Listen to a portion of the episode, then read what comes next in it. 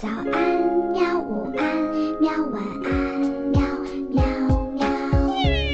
播呀播呀，快播呀！嘿咻嘿咻。更多精彩内容，请关注博雅小学堂微信公众号。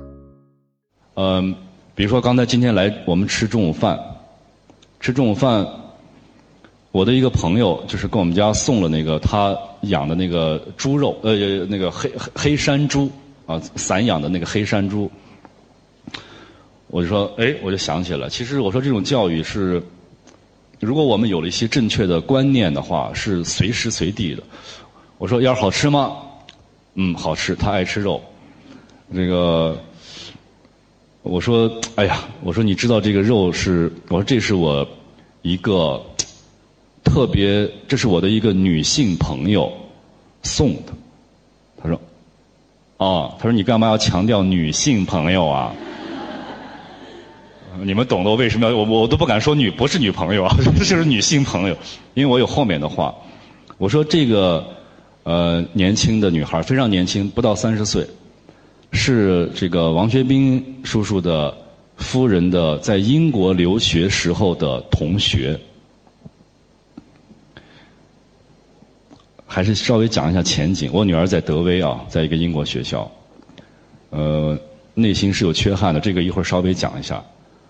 我是有针对性来讲讲这个介绍那个女孩的。我说她从英国留学回来以后，我说她是广西人，老家是广西人。啊，错了，贵州，贵州，贵州人，一个家境也很好，对吧？去英国留学回来，回来几年了已经。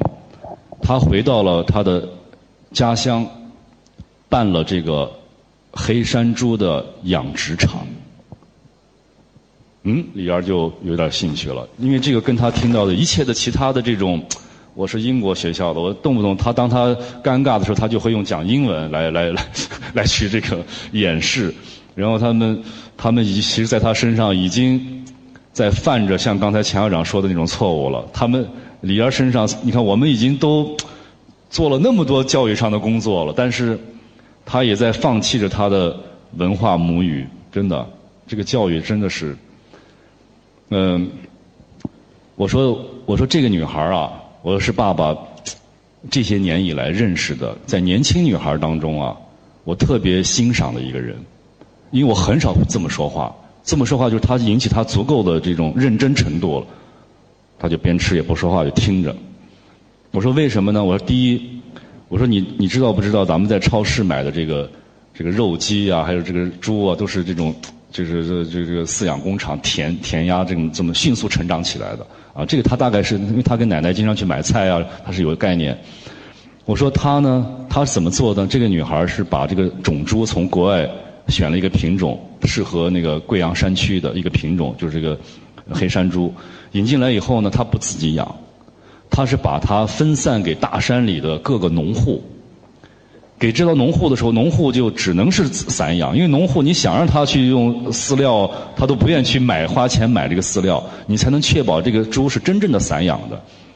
我说，一方面他获得了很好的这个经济上的收益，商业上的成功，因为它的成本很低，他只是把它引进进来，然后分散给农户，到期去收，收回来之后，他去做跟这个现实世界的对接。我说，因为他是从英国回来的，因为他是在北京的。所以他跟我们这些吃猪肉的人有更好的连接，所以这是他的优势。他是我说他非常智慧，他一方面自己获得了很好的这个收益，一方面他又帮助到了那些大山里面穷苦的农民。我说，所以我认为她是我非常欣赏的一个女孩子。她不仅仅是商业上的成功，她还有她的社会价值。